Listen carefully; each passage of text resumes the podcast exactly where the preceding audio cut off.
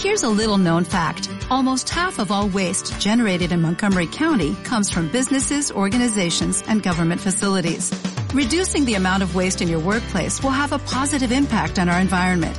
It can also save you money on your disposal costs. Reducing waste and recycling at your business is easy to do and is the law in Montgomery County. Make it your business to recycle right. Learn more at montgomerycountymd.gov slash recycle right or call 311.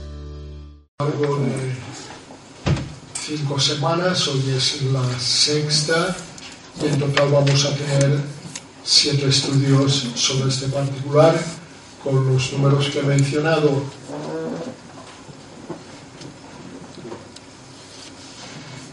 El tema de hoy lo vamos a considerar bajo, sabéis que hemos puesto cada semana un título que ha recogido el, el contenido, la significación de los números considerados en ese estudio. En este caso también va a suceder lo propio. Es de lo imperfecto a lo perfecto. Qué buen camino. El inverso es el que nunca interesa. De lo perfecto a lo imperfecto nunca. Pero de lo imperfecto a lo perfecto es el camino propio del creyente.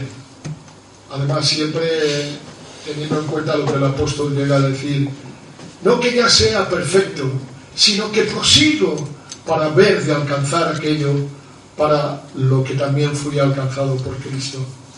En otra ocasión dice, los que somos perfectos, y ambas cosas son verdad, somos perfectos porque estamos en Cristo, pero sin embargo, caminamos hacia la perfección.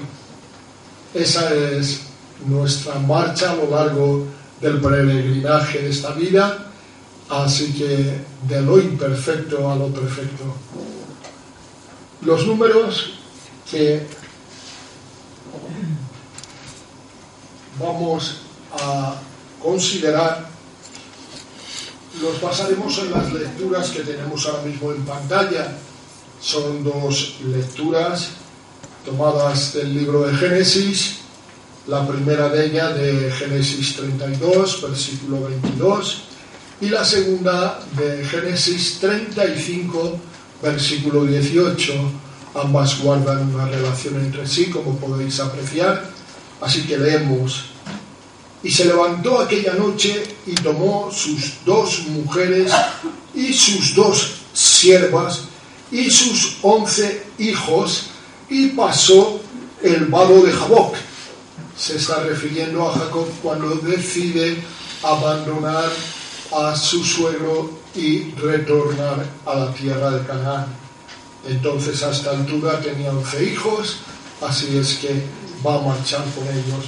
Y la segunda de la lectura dice, y aconteció que al salírsele el alma, pues murió, llamó su nombre Benoni, mas su padre lo llamó Benjamín. Y ahora estamos hablando del hijo número 12, aquel que le nace cuando ya está dentro del territorio al que se dirige y la esposa Raquel se pone de parto y da a luz al que ella denomina, llama, pone por nombre Benoni, pero no, su padre no, no le pone ese nombre, sino que le pone Benjamín. Ella, el Benoni es un, un nombre triste, un nombre de amargura. Ella estaba muriendo y lo sabía, y por eso le pone ese nombre, pero el padre le no pone un nombre muy distinto. Veréis que, como decimos, los versículos leídos nos muestran el primero como Jacob vuelve de Padán Aram con 11 hijos y el segundo como Benjamín nace después haciendo que el número de las tribus quede redondeado. Así, en cierto sentido, podremos ver como el 11 es imperfecto, todavía no están las tribus, y el 12, a pesar del trance en el que ocurre, es el número perfecto. Nosotros vamos a tratar eh, el orden lógico, es decir, empezamos con el más negativo y nos dirigimos hacia el más positivo. Al propio tiempo, pues que el más negativo es el de menor cantidad y nos conduce al de mayor cantidad.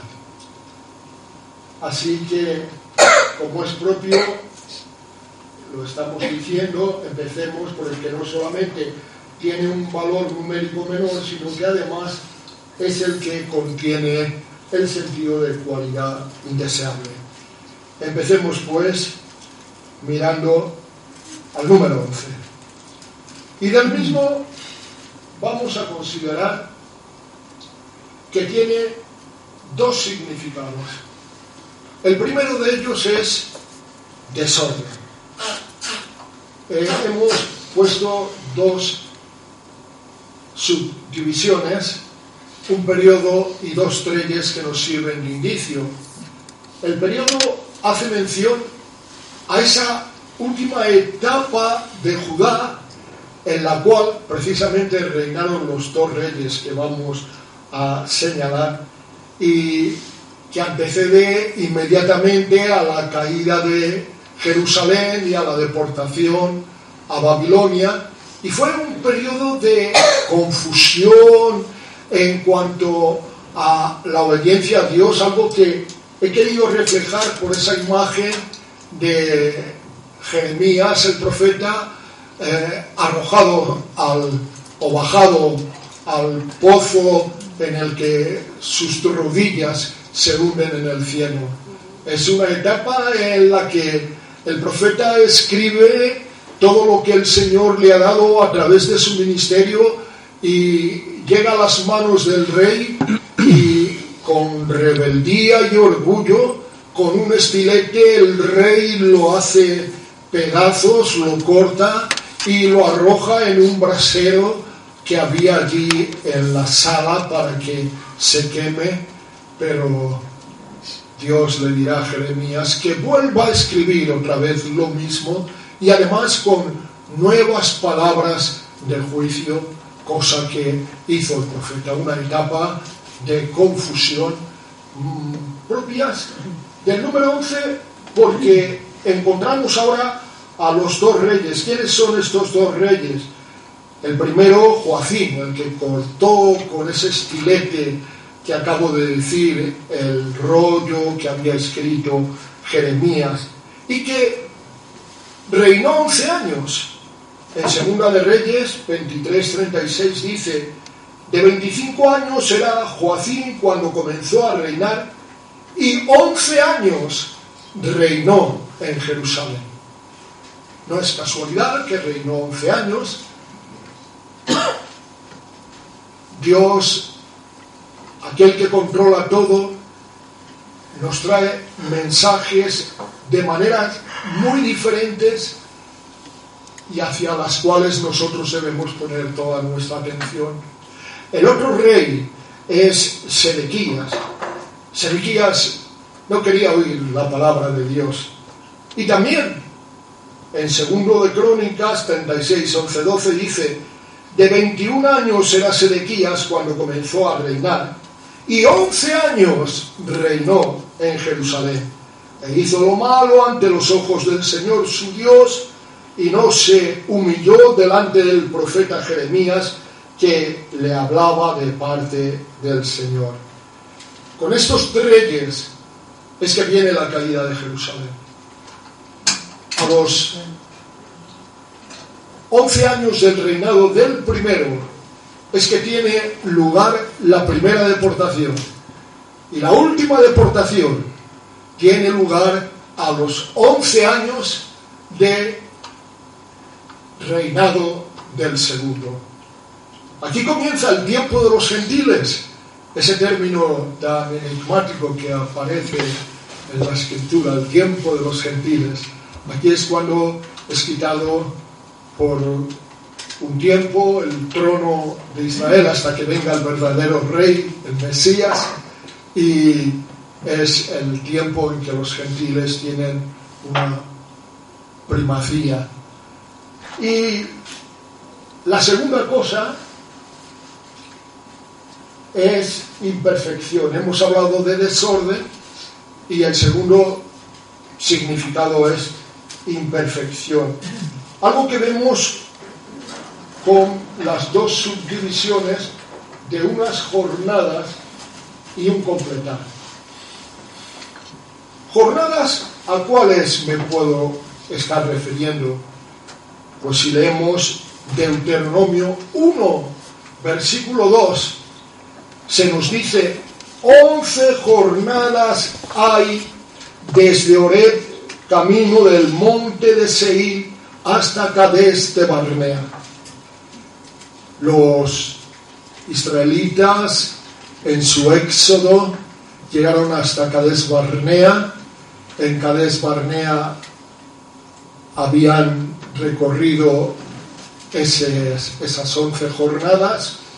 Les faltaba la doce.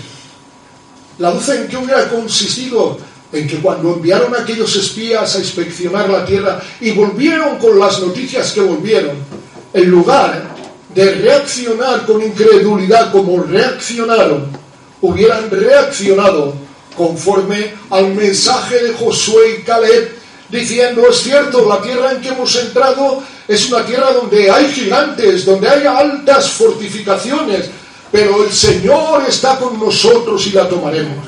Eso hubiera significado la jornada 12. Pero no se produjo la jornada 12. Y por este motivo, pues tuvieron que hacer una peregrinación de 38 años en el desierto. Un completar. Los apóstoles en el libro de los Hechos, capítulo primero, los encontramos que están en el aposento alto, están orando, están en obediencia al Señor, esperando el que el Espíritu, la promesa, el Espíritu Santo venga sobre ellos. Pero no solamente están orando, están comprendiendo que tienen que completar un número, porque uno de los doce ha caído en transgresión. Así es que no es posible que sean once. El once tiene un mensaje negativo. Es desorden, es imperfección. Y así de esa manera están ocupados en buscar el que tendría que ser el doce. Y de esta manera echan suerte sobre dos y finalmente sale Matías como aquel que según estaba ya profetizado que tome otro su oficio. No se podían quedar en el 11, tenían que ir hacia el 12, porque el 11 tiene mensaje de desorden y de imperfección. Pasemos pues a las reflexiones o alguna de entre las miles de reflexiones que lo que estamos diciendo podían brindarnos. Y digamos que, en primer lugar, el desorden de que hemos hablado, pues nos advierte. ¿Nos advierte de qué? De la hora 11. Viene a decirlos, a la medianoche, dice Mateo 25, 6, se oyó un clamor, aquí viene el esposo, salir a recibirle pero durante la hora 11, aquella que conduciría a las 12, algunas vírgenes, o que creían que eran vírgenes, se habían mantenido imprudentes y carecían del aceite que las podía permitir entrar en la hora 12. Es evidente que además de una advertencia como podemos... Ahora estamos en la hora 11. El mundo está ahora en la hora 11. El Señor vendrá muy pronto, en cualquier momento. ¿Cómo está el mundo? Pues como en los días previos al diluvio, en los días de Noé, viviendo a su manera, tratando de disfrutar, como ellos dicen, de la vida, de ganar, de comprar, de vender, de casarse, de divorciarse,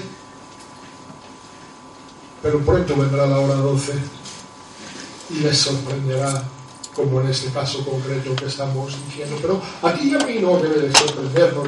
Tú y yo debemos de estar en esta hora, que no se nos tenga que hacer el reproche que Jesús hizo a aquellos a quienes había llevado consigo para que le acompañaran en oración. ¿Y qué le dijo? En Mateo 26, 40 dice, y vino luego a sus discípulos y los halló durmiendo y dijo a Pedro, así que no habéis podido velar conmigo una hora. Y el Señor nos está pidiendo a nosotros, velar. Estamos en la hora 11, el mundo está en la hora 11. Vosotros también estáis en la hora 11, pero pertenecéis a la hora 12. Así que en este momento, estar velando en oración, con adoración, con santidad, en pureza, como decía, en principio caminando y moviéndonos siempre desde lo imperfecto hacia lo perfecto. Porque hay tanto y tanto que el Señor nos quiere dar, que tenemos que seguir adelante. Adecuadas lecciones en cuanto a la imperfección, una ya la ha aludido, ese retraso de 28 años que tuvieron los hebreos cuando por no haber hecho la doceava jornada tuvieron que estar 38 años más en el desierto. Y la verdad sea dicha, desgraciadamente vemos a muchos cristianos que son eternos caminantes del desierto. Quiera Dios que si somos nosotros de alguna manera atentados a caminar por el desierto, pero no en un avance, aquel que cabe de esperar hacia la pureza y hacia la santidad, adorando a Dios en espíritu y en verdad, pues que realmente hagamos los ajustes precisos para que nuestro marchar por el desierto de este mundo sea como encontramos en el cantar de los cantares. ¿Os acordáis esa hermosa poesía? ¿Quién es esta que sube del desierto recostada sobre su amado? Se está refiriendo a ti y a mí. Estamos en el desierto de este mundo, no cabe la menor duda. Pero estamos recostados sobre Cristo, o debemos estarlo, y así de esa manera avanzar paso a paso por cada jornada a lo largo de nuestro peregrinaje para llegar a Canaán. La sustitución de Judas que hemos considerado nos habla, claro que nos habla. Nos dice que Dios quiere que nos esforcemos por completar el número de los discípulos. Sabéis que Dios tiene un número. Cuando la escritura dice que Dios, algunos que dicen que la tardanza lo dicen en incredulidad, pero la escritura dice, no, no, no, Dios no es que tarde, sino que no quiere que ninguno se pierda, sino que, y algunos piensan, los universalistas, que todos se van a salvar. No, no, no, jamás.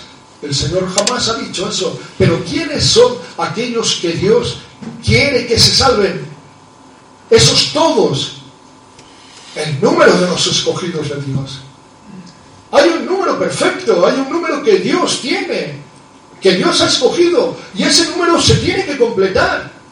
Y tú y yo somos los pescadores de esos escogidos de Dios. No tenemos que convencer a nadie cuando salimos a predicar y debemos de hacerlo con, si cabe, más regularidad, pues no tenemos que convencer con nuestra manera de decir. No, no, no, no, si es la palabra, el sembrador salió a sembrar y cuando la palabra es sembrada, caerá en un terreno que sea o un terreno duro como el camino, o que tenga como aquel campo que tenía espinos o piedras porque no había sido labrado, o será terreno bien labrado y preparado, que recibirá la semilla y dará cual a ciento, cual a sesenta. Pero tú y yo tenemos que predicar. Simplemente no vamos a convencer a nadie, ¿no? no ese a veces decimos, este se convirtió conmigo. La tontería. Nadie se ha convertido conmigo. Se ha convertido con el Señor. La gracia del Señor puede haber hecho que yo haya sido el instrumento, que haya traído la palabra. Pero la conversión la produce el Señor. Eso sí, en nosotros tiene que estar el deseo, la actitud, aquella misma que tenían los discípulos, no conformarse con el número incompleto, tenía que completarse el número y ellos lo hacían así. Al propio tiempo nos pone en alerta contra la tragedia de las cosas incompletas. Fe, amor, madurez. ¿Cuántas veces las cosas se nos pueden quedar a media? A veces necesitamos la fe para aguantar en la prueba y hemos aguantado durante un cierto tiempo, pero llega un momento y ya no podemos más y desistimos. Y no persistir es cometer el error de aquel minero que estaba picando en la mina y solamente un par de golpes más que hubiera encontrado la veta de oro. Pero estaba cansado de pecar y cedió. Pero esto es bíblico también, porque se nos habla en el segundo libro de Reyes, en los versículos 18 y 19, esa historia que conocemos de memoria, pero que yo la voy a leer, dice, refiriéndose a Eliseo, y le volvió a decir al rey de Israel, toma las saetas y luego que el rey de Israel las hubo tomado, le dijo, golpea la tierra. Y él la golpeó tres veces y se detuvo.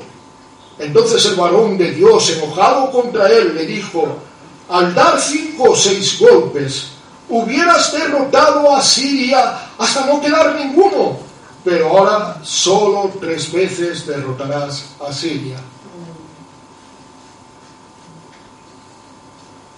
Pegó una, dos, tres veces y se ve que su cabecita entró en acción y dijo, qué tontería estoy haciendo. Pero te lo ha ordenado la palabra de Dios, sigue. Hasta que la palabra de Dios que te ha puesto en marcha diga para. Si Dios te pone en movimiento, no te pares hasta que Dios no te pare. Otra cosa muy distinta es que te pongas tú en movimiento. ¿Cuántos golpes nos damos por andar a nuestro, obedeciendo a nuestra cabeza, a nuestros criterios? ¿Cuántos golpes puede darnos la vida por este parecer? Pero cuando Dios pone en movimiento, no hay que parar. Y muchas veces la prueba se prolonga porque la fe ha de obtener su obra completa mediante la paciencia lo completo. El 12, nunca el 11. Nunca la imperfección, sino lo perfecto. Así que, si Dios te da una visión, porfía, para y hasta que esté completa. Bien, creo que sobre el 11 hemos mirado sus dos significados y hemos tratado de encontrar algunas aplicaciones para nuestras vidas al respecto. Así que pasemos al número siguiente. El número 12.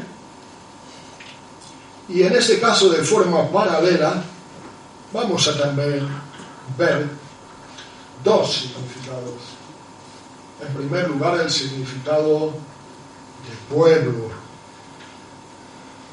veamos pues que también, como he dicho, de forma paralela tenemos dos subdivisiones.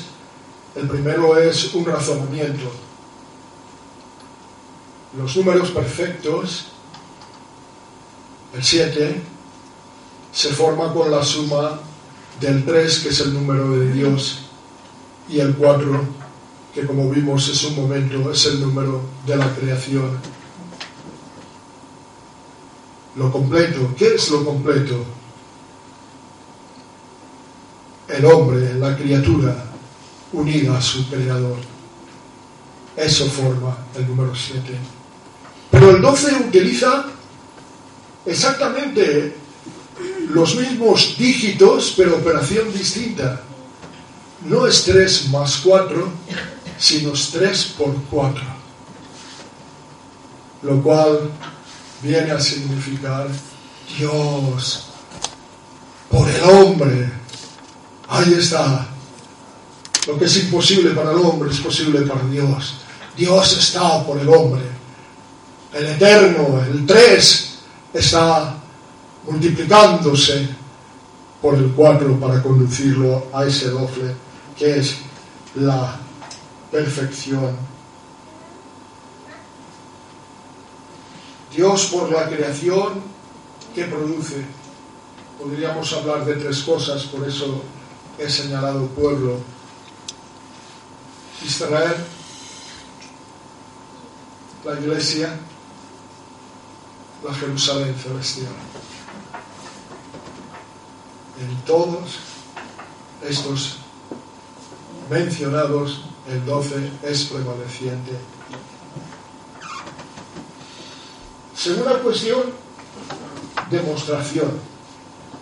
El pueblo de Israel, que he eludido, está formado por 12 tribus.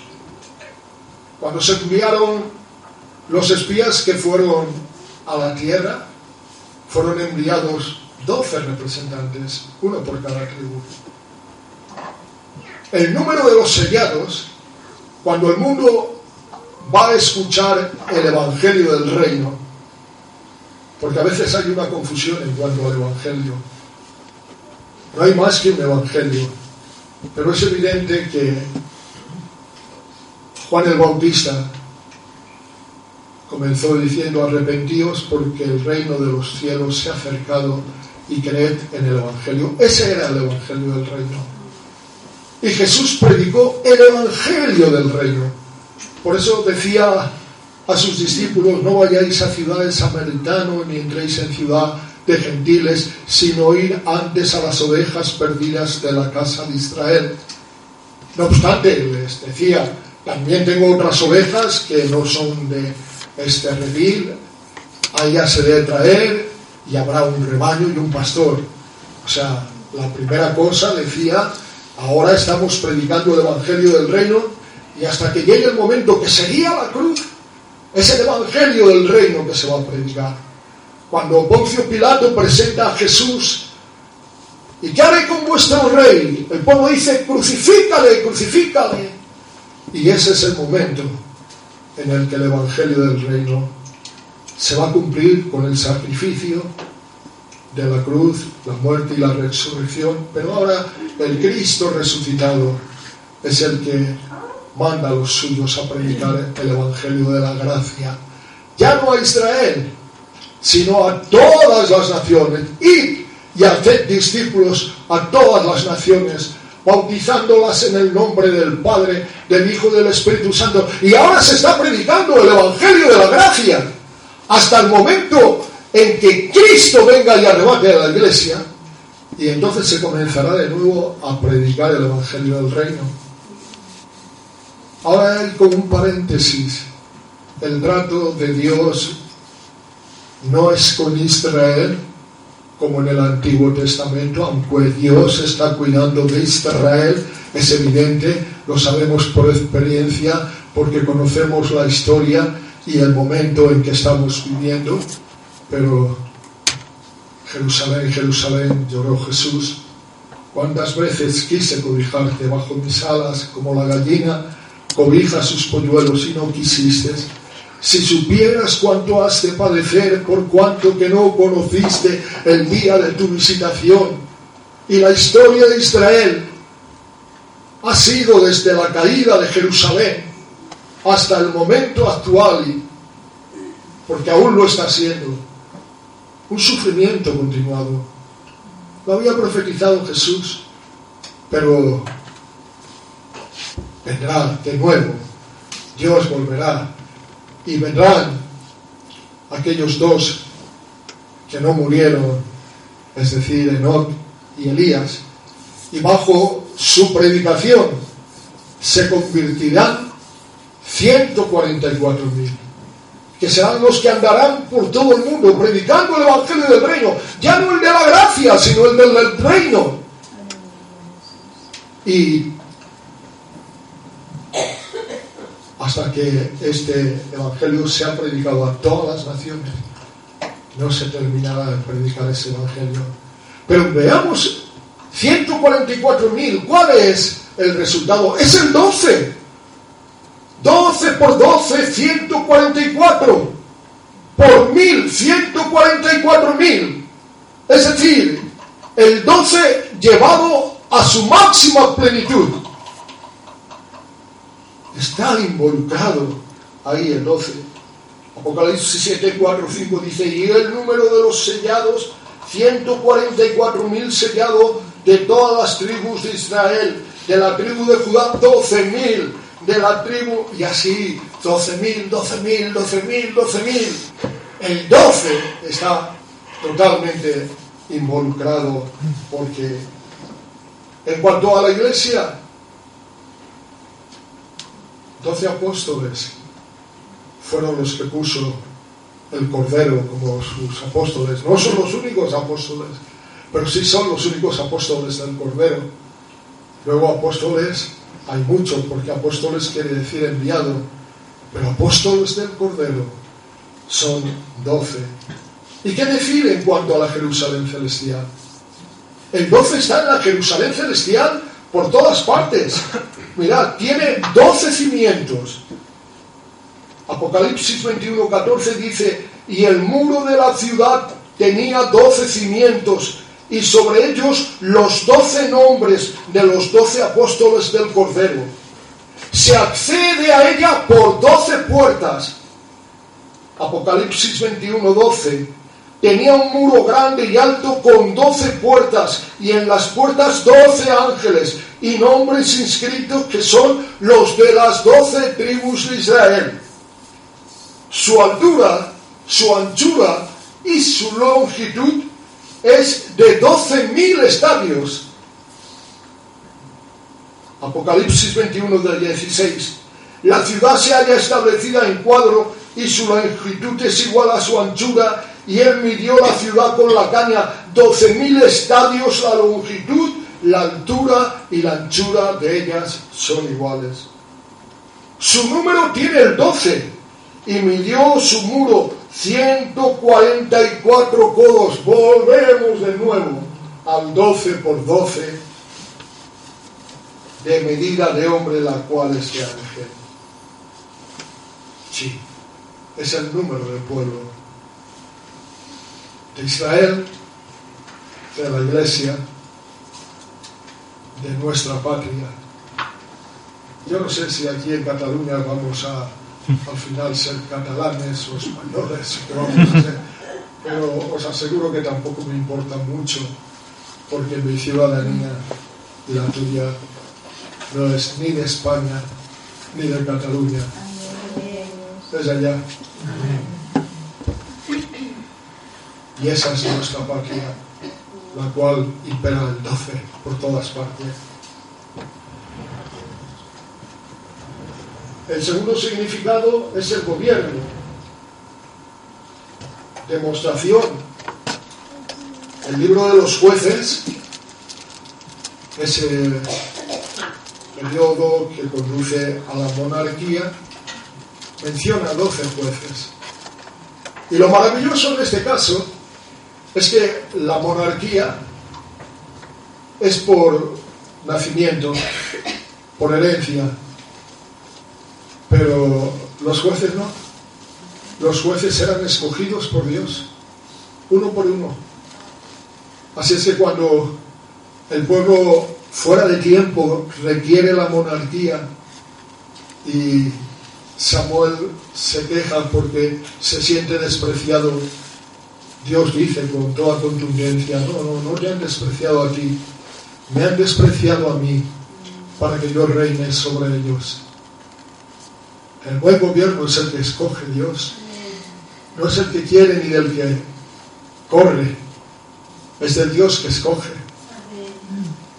Y así, cuando miramos al Salmón, fue un rey escogido también porque no le correspondía por no era aquel que era el heredero, no era el primogénito, pero era el que Dios había determinado.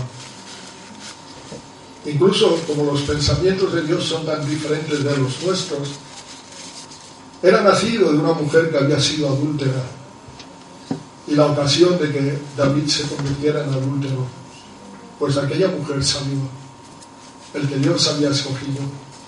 Y también en él se ve el número 12, porque vemos que al organizar su gobierno puso 12 oficiales.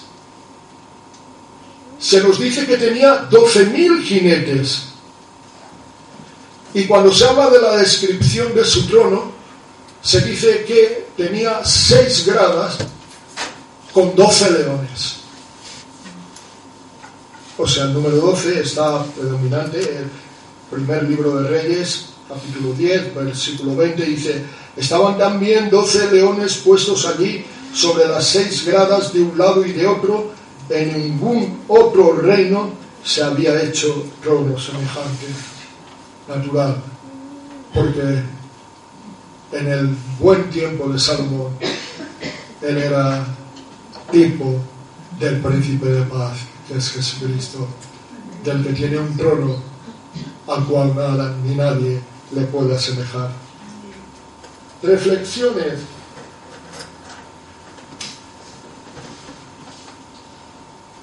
El pueblo con un carácter ese pueblo nos olvidamos de Israel y nos centramos en nosotros mismos.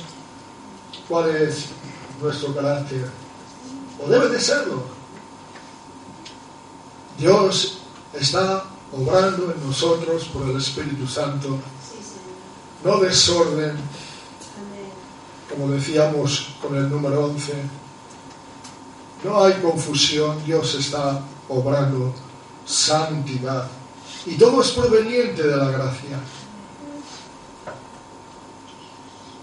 Alguien me llamó esta mañana muy afligido. No era de esta iglesia, lo digo para que no empecéis a las... Muy afligido, estaba siendo muy tentado.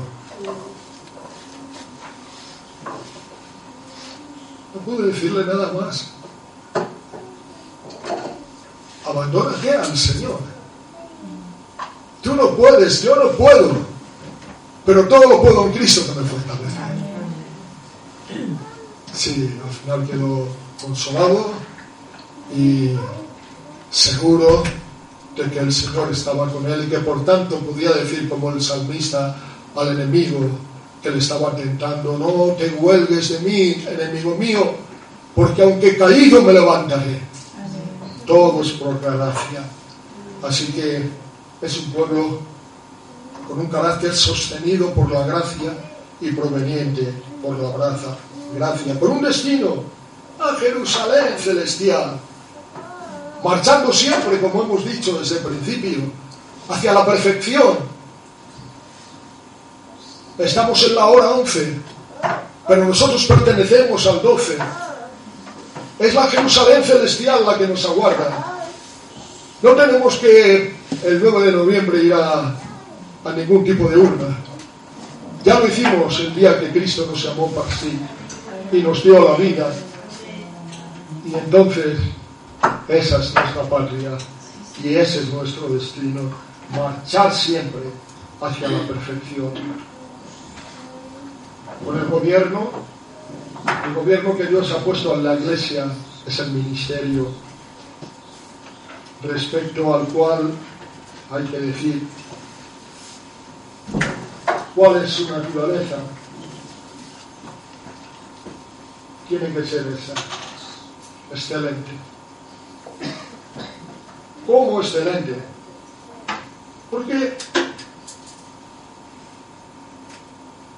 Dios pone los ministerios como instrumentos, como provisión, como muestra de su amor. Son regalos del Señor a su iglesia. Su carácter como tiene que ser. Esa es la parte de Dios. Después viene la parte de esos ministerios.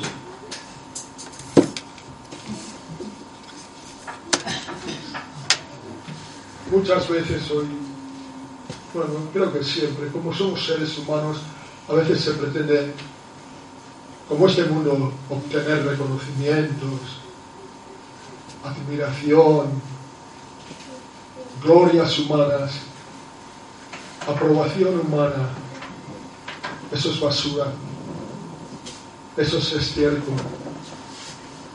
Lo único que cuenta es la aprobación de Dios el que Dios pueda decir, bien hecho, siervo fiel, en lo poco fuiste fiel, sobre lo mucho te pondré. Ese es el carácter del buen gobierno de la Iglesia, que es actualmente el ministerio, los ancianos, los pastores. Ese es el gobierno de la Iglesia el cual tiene que moverse siempre como ejemplo, como ejemplo de la ley. Y cuando venga el príncipe de los pastores, él dará la corona. Amén. Bien, vamos terminando, así es que lo vamos a hacer volviendo a fijar nuestra atención en los versículos de partida en la introducción. Mostraba a Jacob, recordémoslo, volviendo a su tierra con sus esposas y sus once hijos. Pero tenía que nacer el doce. Y cuando esto se produjo, se produjo en medio de un trance luctuoso que como hemos visto la madre al nacer le llamó ben, Benoni, que significa hijo de mi dolor. Señalando así porque Benjamín es también tipo de Cristo y de esta manera está señalando a los sufrimientos de Cristo con este nombre. Pero el padre no le puso ese nombre, sino que le puso Benjamín, que significa hijo de mi diestra señalando así la otra cara de la moneda. Si la madre tipificaba o apuntaba al Cristo sufriente, el Padre apuntaba o tipificaba al Cristo triunfante. Benjamín es el que cambia el número de 11 al 12, así como Jesús ha cambiado el desorden de nuestras vidas cuando no conocíamos al Señor y andábamos sin Dios y sin esperanza. Algunos ratos comprando un poco de alegría de una manera u de otra, que muchas veces había que pagar con remordimiento y de muchas maneras tristes. Pero llegó Benjamín a nuestras vidas y nos transformó, lo cambió todo. Terminemos pues diciendo, no hagamos como los hijos de Jacob, porque los hijos de Jacob estuvieron empeñados en cambiar el 12 en 11. José quisieron matarle, después lo vendieron. En lugar de mantener el 12 y estar orgullosos del 12, marchaban hacia el 11 hicieron posible o lo imposible para terminar con la perfección del 12. Así es que nosotros no hagamos lo mismo. Desechemos las cosas del viejo hombre que solo quebrantos y necesidades nos puedan acarrear. Y terminemos diciendo, permanezcamos constantemente en aquel que no solamente ha puesto orden en nuestras vidas, sino que un día, a la medianoche, aparecerá para cambiar el desorden y la confusión del presente mundo e inaugurar un reino de perfecta paz. Veremos hasta entonces, pues solo nos queda una hora. El Señor nos bendiga. Dale más potencia a tu primavera con The Home Depot.